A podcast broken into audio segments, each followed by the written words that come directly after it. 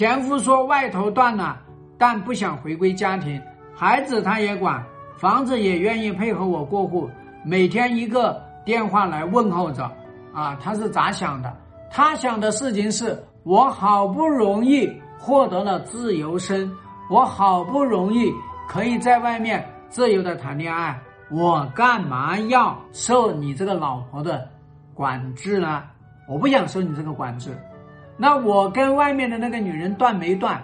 我说断了就断了，你管那么多事情干嘛呢？我干嘛要回归家庭呢？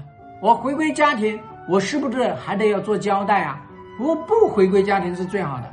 那他之所以呢继续管孩子，房子也愿意过户，那每天还一个电话，说的意思就是老婆你别走啊，你帮我守着这个家，我随时能回来，但我现在不回来。所以他要锁住你嘛，所以作为女人呢，你要清醒一点。孩子他愿意来管，那就管呗。离婚协议上写的就是父母要来管孩子啊，这不挺好吗？要来养孩子不挺好吗？过户完了，那么把财产落落定，落袋为安。咱们呢，该到面去谈恋爱谈恋爱，你咋地？你老去琢磨他，你不就是想要复婚吗？你要知道。